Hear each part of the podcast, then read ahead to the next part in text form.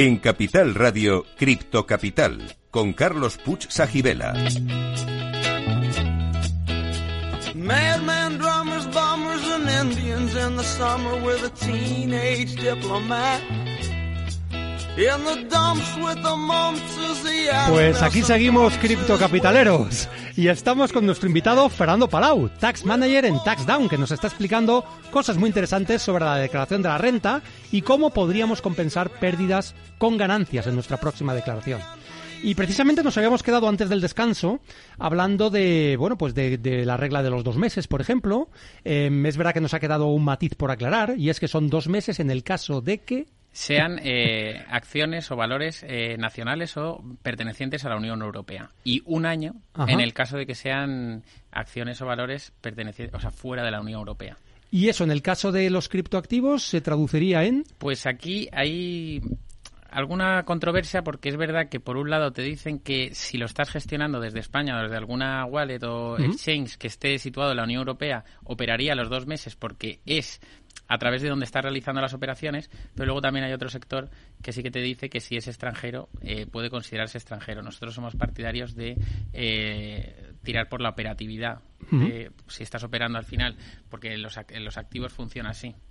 Sí, o sea que digamos que eh, lo que está en España está claro, son dos meses. Lo que está fuera de España, pues cabría esa interpretación. En el caso de fuera de la Unión Europea, claramente es un año. Y dentro de la Unión Europea, pues habría que... Habría que matizar, ¿no? Exacto.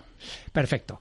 Eh, hay un tema que también preocupa a la gente y son los nuevos, los nuevos formularios que Hacienda está exigiendo ya fuera del IRPF. Por ejemplo, el nuevo impreso 721 que tiene que ver con el 720. ¿Nos puedes hablar de ambos? Sí, te puedo hablar. El 720 se creó eh, tras la famosa amnistía fiscal como para poner en foco a aquellos que no se hubiesen acogido a la amnistía fiscal porque se, una, se creó ese modelo bajo un régimen de sancionador muy duro, porque de todo lo que no hubieses declarado, si luego presentabas el 720, había imprescriptibilidad, es decir, si tú tenías dos millones en el extranjero, no lo habías declarado en la amnistía y lo querías declarar a posteriori o te pillaba la agencia tributaria, tú tenías que declarar eso en la base general de la declaración de la renta entero, es decir, dos millones, tributar a un 47 o un 54%, más la sanción, más la sanción tributaria. y era eh, muy elevado. Esto se recurrió y en el año en 2021 se ganó una sentencia en el Tribunal de Justicia de la Unión Europea en la que se dijo que esas sanciones eran, eh, no eran proporcionales. Claro. Porque al final es un modelo informativo.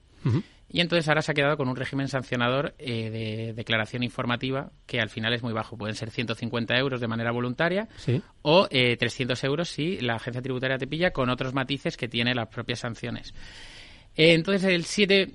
¿Qué pasa? Que es una manera muy buena para la agencia tributaria de tener información de todos los activos que tienes en el extranjero que de otra forma no tienen obligación, o sea, no tienen posibilidad de conocer en la Unión Europea cada vez más, pero más allá de la Unión Europea, pues hay muchos países que no cooperan de manera activa con la agencia tributaria. Y por eso se crea también el 721, para crear esa obligación a las personas de eh, declarar todos los que, criptoactivos que tengan en exchange situados en el extranjero. Extranjero entendiendo también aquí la Unión Europea. O sea, todo lo que sea fuera de España. Bien. el límite para declarar, tanto del 720 como en el 721, es de 50.000 euros. Pero es la suma de todo lo que tengas fuera debe superar 50.000 euros. Ajá. Entonces, si yo tengo tres eh, los activos divididos en tres exchanges y en cada uno tengo 20.000 euros, al final tengo 60.000 euros y entonces tengo obligación, de, declarar. declarar. Tengo obligación de declarar. El modelo se declara entre el 1 de enero y el 31 de marzo del año que viene. Entonces es muy importante pues tener toda la información. Y es muy importante también decir que de los activos que se tengan en España no hay obligación de declarar el modelo 721 ni el 720.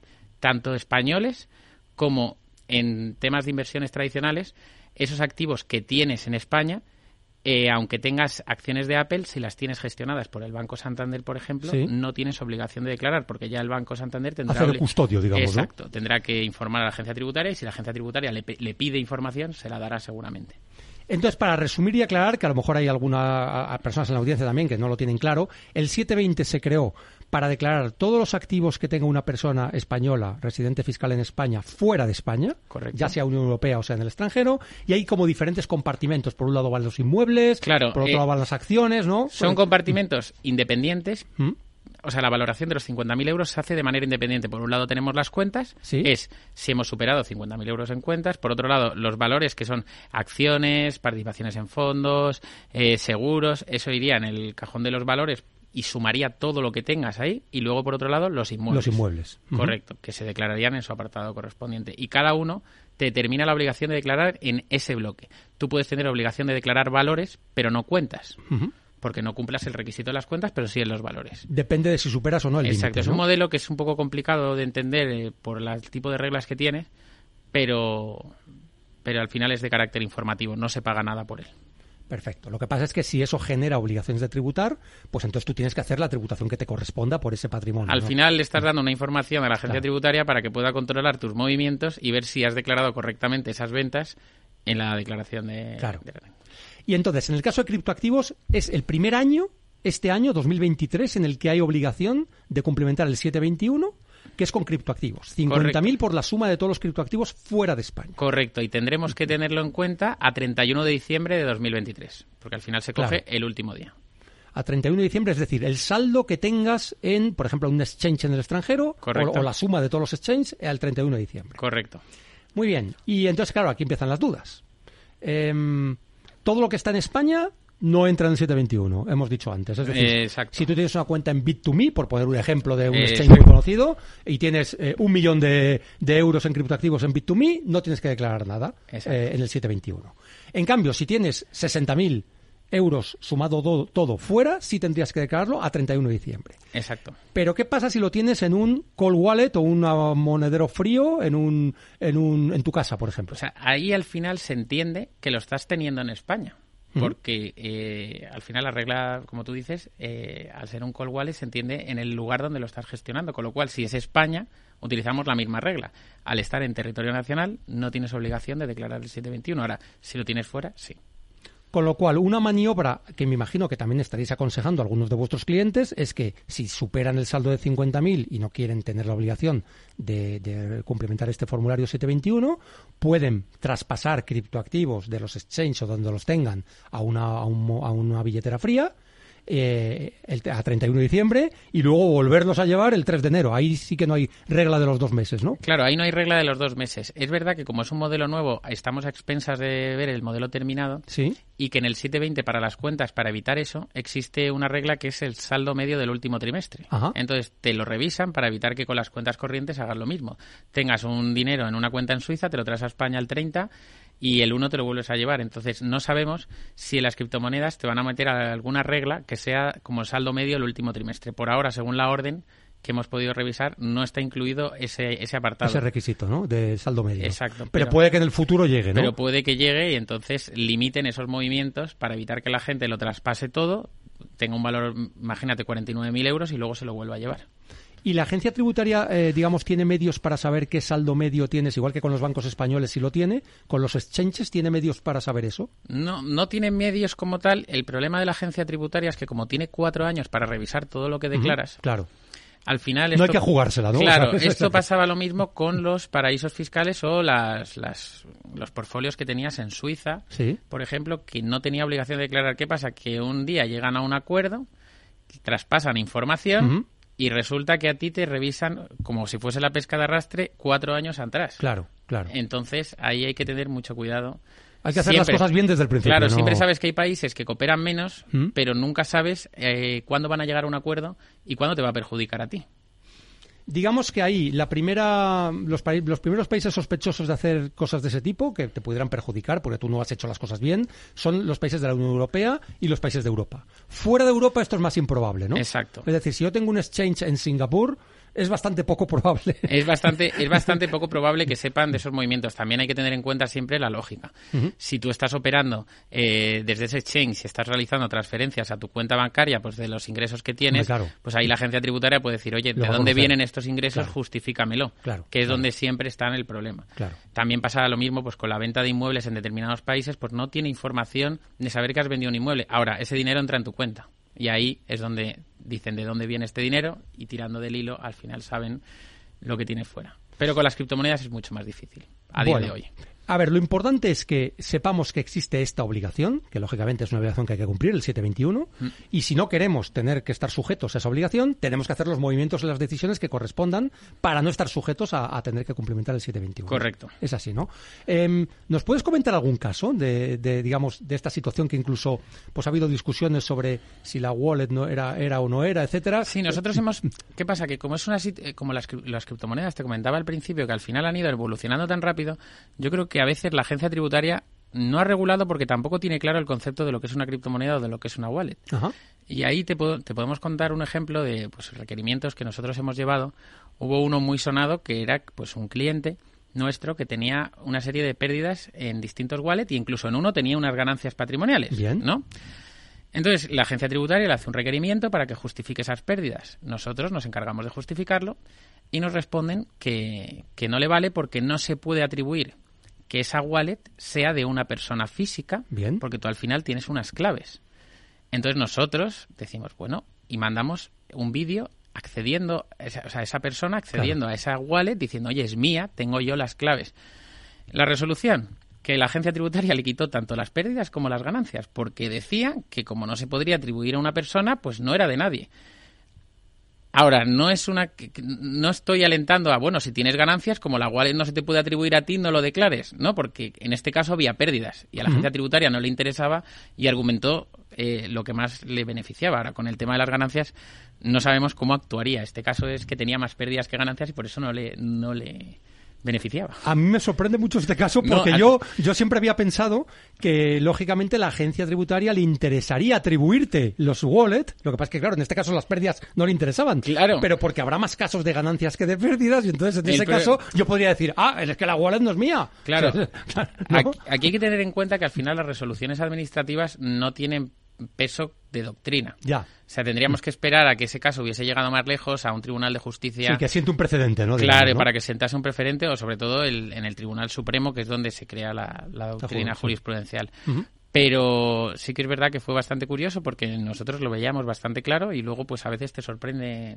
ya, pero, pero, me refiero que podríais utilizar ese mismo argumento a favor del cliente en el caso de las ganancias. Claro, claro. O sea, la idea es que ahí lo tenemos. Por si acaso nos llega un caso parecido y, nos discuten, pues tendremos que luchar ese argumento diciendo, oye, en una resolución que nos diste, pues me dijiste lo contrario, pero bueno.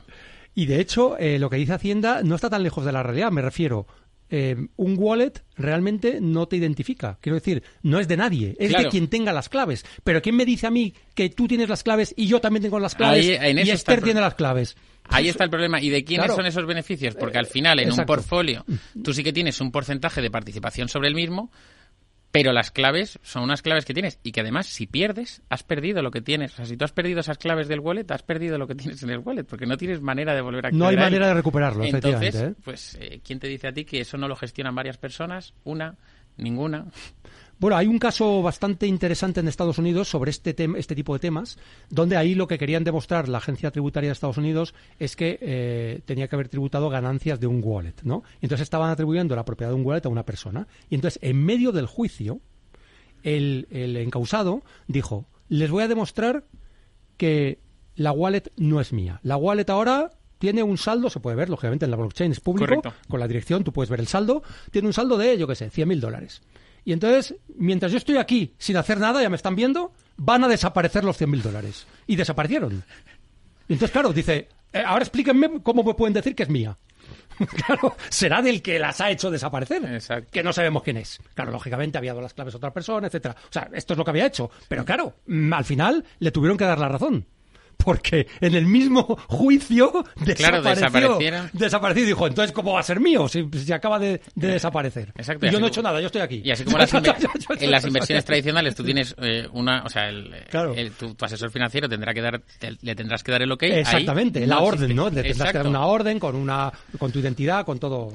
es un mundo curioso este. ¿eh? Es un mundo complejo y como, claro, el problema es que como todavía no hay reglas eh, para, porque no entienden el producto, yo creo, eh, pues eh, ahí pues hay problemas al final eh, de este tipo.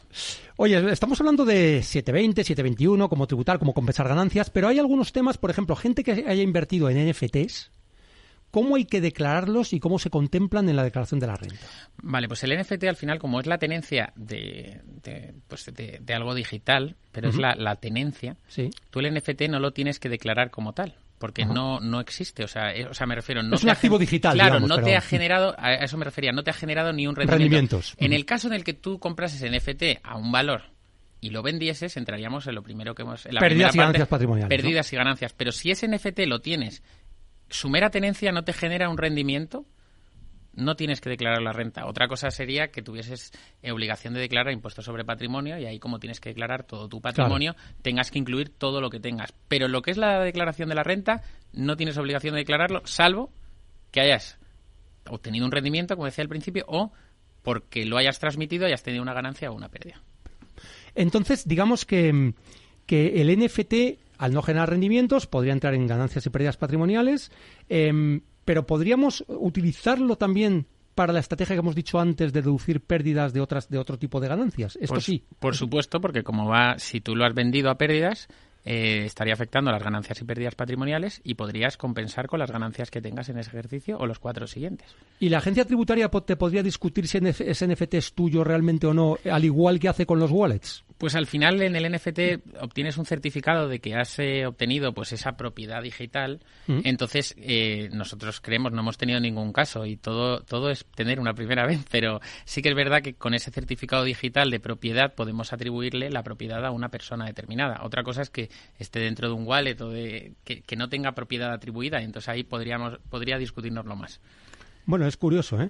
Em, es cierto que algunos NFTs te dan derecho a rendimientos, con lo cual entraríamos en el otro caso, ¿no? Pero son especiales, ¿no? son casos especiales, ¿no? Es muy especial el caso. Si te dan rendimientos, pues nada, lo declararías en rendimientos de capital mobiliario eh, los rendimientos que hayas tenido. Pero lo que pasa es que son casos, la verdad que nosotros no hemos visto muchos de, ese estilo. ¿Y estrategias creativas del tipo de yo me autocompro un NFT, lo vendo al precio que me da la gana y luego me atribuyo pérdidas? Ya sé que estamos en la línea de lo, de lo peligroso, ¿eh? Pero quiero decir, ¿os habéis encontrado esos casos? ¿Los aconsejáis? ¿Los desaconsejáis? Eh, los desaconsejamos. Totalmente, ¿no? Claro, totalmente, porque al final, eh, pues igual que con la wallet, si tú te vas a dar una pérdida autocomprando, la agencia tributaria puede demostrar o podrá demostrar, porque al final nosotros tenemos el derecho de justificar lo que hemos declarado, es una autodeclaración la, el IRPF, entonces tú pones lo que tú quieres y luego habrá que justificarlo en función de lo que has puesto. Eso es. Eh, con lo cual, eh, nosotros les aconsejamos porque habría que demostrar que eso te lo ha comprado una tercera persona, no vale habértelo comprado tú mismo, qué procedencia tiene, al final siempre tiene la problemática más de que no es lo que ha pasado, sino demostrar lo que ha pasado para que agencia tributaria te compre el argumento que has introducido. O sea, tiene que haber una lógica y un relato coherente y una documentación que pruebe que esto que estás diciendo eh, es, cierto y tiene sentido. Correcto. Si no, mm, estamos en el lado oscuro. Y ahí no, no conviene estar. Exacto, ahí no conviene estar. Oye, hay una cosa, bueno, nosotros intentamos eh, en el programa siempre explicar algunos de los conceptos que tienen que ver con el mundo cripto. Y es verdad que este concepto no tiene exactamente que ver con el mundo cripto, pero también se aplica al, mundo cripto, que es el método FIFO. El método FIFO, que también es muy controvertido, ¿nos puedes explicar qué es esto el método FIFO y qué impacto tiene también en nuestra declaración? A ver, es un método muy es, es controvertido, pero luego tiene, ahí sí que decirte que tiene como una parte de lógica detrás. Ajá. Que es decir, si tú compras, eh, por ponerte un ejemplo, una acción de una determinada empresa y todo de la misma empresa, ¿vale? O todo el mismo blockchain. Todo tiene que ir asociado al mismo activo, como decíamos antes. Compras una acción que hoy te vale 100, hmm. mañana compras otra que vale 200 y vendes esa, o sea, o vendes una de las dos por 200, no puedes decir, oye, como a mí me beneficia la, de, la que he comprado por 200 y la que he vendido por 200 para que el saldo sea cero, pues declaro que esa ha sido la, la, venta que he hecho. Entonces te dice la agencia tributaria, no. first in, first out. Exacto, tienes que irte a la primera que hayas comprado para compensarla con la última que hayas vendido y siempre siguiendo esa regla. Con lo cual aquí, como has vendido por 200 y la primera que compraste fue de 100, la, la compensas. La ganancia de Tendrías una ganancia de 100. Y siempre es irte con la última venta a la primera adquisición que hayas tenido de ese valor en concreto. Vale, pero si eso va a mi favor, espero que la agencia tributaria no, me ponga problemas. A tu favor no te pone problemas. Al final, eso es siempre es el mismo método, se sigue ese método siempre. O sea, lo normal que pasa en estos casos es que siempre hayas comprado un valor pues más, bajo, porque pues, sobre todo con la dilación del tiempo pues las cosas se hayan revalorizado. Pero puede darse el caso que tú dices que justo la primera que compraste valía 500 euros y la segunda valía 100 pues tú te aplicarías pues eso si vendes te irías a la última que hayas comprado. Tienes que irte a buscar la fecha y una vez hayas realizado esa venta ya tendrías que irte a la siguiente y así sucesivamente a ver, esto podría pasar con un criptoactivo. Por ejemplo, si yo compré Bitcoin a 60.000 hace dos años o, hace tres años y ahora está a 38.000. Pues para pues ti sería una pérdida. Claro, porque según el método FIFO, si ese fue el primer Bitcoin que compré, lo vendo ahora y tengo una pérdida. Eso sería una pérdida. Con lo cual sí podría aplicármelo en, en la declaración de este año, ¿no? en, ese caso en concreto, ¿no? una manera de evitar, porque hay mucha gente que a veces eh, se asusta porque dice, es que tengo muchos movimientos del mismo activo pues una manera de, evitar el método FIFO es si vendes todas tus acciones. De golpe, ¿no? De golpe, si te quedas a cero, pues evidentemente no hay método FIFO, es todo lo que te ha costado contra todo lo que has vendido. Claro. Con lo cual te da un precio medio de compra y el precio de venta es el de todo lo que has Claro, exacto. Tendrás que ir sumando todo lo que has comprado y eso, pues el precio de venta. Entendido. Muy bien, pues oye, tenemos que ir terminando esta interesante entrevista. ¿Quieres dar algún mensaje a la audiencia? Realmente, bueno, estamos, estás aquí en representación de TaxDown. TaxDown yo creo que es una compañía que está haciendo una labor excelente para acercar el hecho de poder hacer la declaración de la renta y todo tipo de declaración impositiva eh, aplicando pues las, condiciones que más nos puedan favorecer, siempre dentro de la ley. Y eh, yo creo que esa labor es estupenda. Pero ¿quieres dar algún mensaje, alguna última sí, a Veces, a veces nosotros cuando tenemos mucho conocimiento de algo, en este caso las inversiones, creemos también que, que controlamos todo lo que deriva de esas inversiones. Y muchas veces la fiscalidad es algo más complicado porque hay que saber cómo tributan las cosas. Entonces, ¿qué pasa? Que para tomar las decisiones correctas hay que tomarlas a tiempo. Con lo cual, yo siempre recomiendo estar bien asesorado en todas las operaciones que haces, porque muchas veces pasa el tiempo y dice, ay, ¿por qué hice eso? Pero ya no hay remedio. Claro. Entonces, nosotros desde TaxDown, que además estamos muy especializados en tema inversiones y sobre todo en tema criptos, siempre, nunca está de más tener la opinión de un asesor que te acompañe en, todo el trayecto. Por eso siempre recomiendo estar bien asesorado y si es con nosotros, pues mejor. Pues mejor, ¿no? De hecho, ahora que estamos en el mes de diciembre, aprovechar la oportunidad porque en enero ya será tarde para, tomar las decisiones. que creo que estamos en el, tiempo adecuado. Muy bien, pues vamos a hacer una pausa eh, para ya irnos al cierre del programa.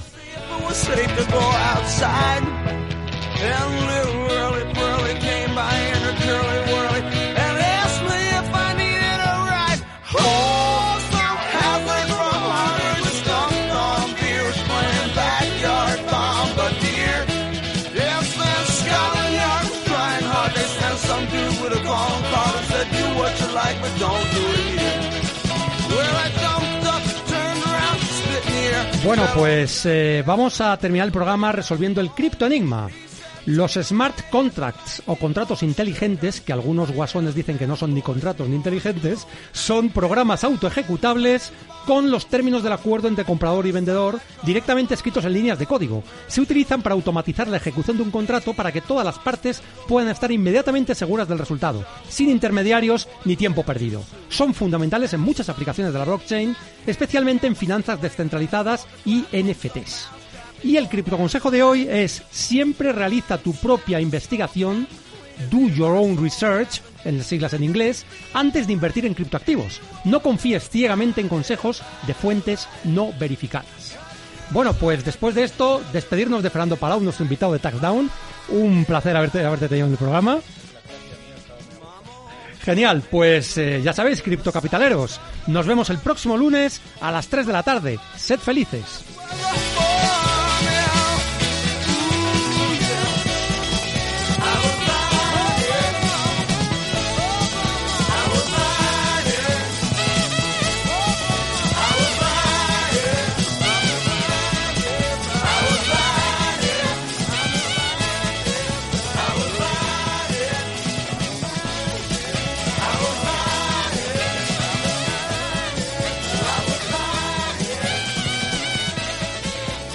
En Capital Radio, Cripto Capital.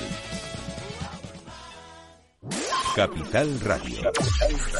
Siente la economía. Madrid, 103.2 FM. Capital Radio. Información, análisis, previsiones, recomendaciones, todo lo que necesitas saber para tomar tus decisiones de inversión en Mercado Abierto, de 4 a 7 de la tarde con Rocío Arbiza, Capital Radio. Inversión inmobiliaria acompaña al mercado inmobiliario en este nuevo ciclo. Todos los jueves de 10.30 a 13 horas, el inversor encontrará las claves para realizar su mejor inversión. La mañana de los jueves en Capital Radio tomamos el pulso al sector inmobiliario. Noticias, análisis de mercado y debates donde los protagonistas del sector podrán contar en primera persona los retos a los que se enfrenta el ladrillo. Inversión inmobiliaria pone la voz al sector inmobiliario, aquí, en Capital Radio.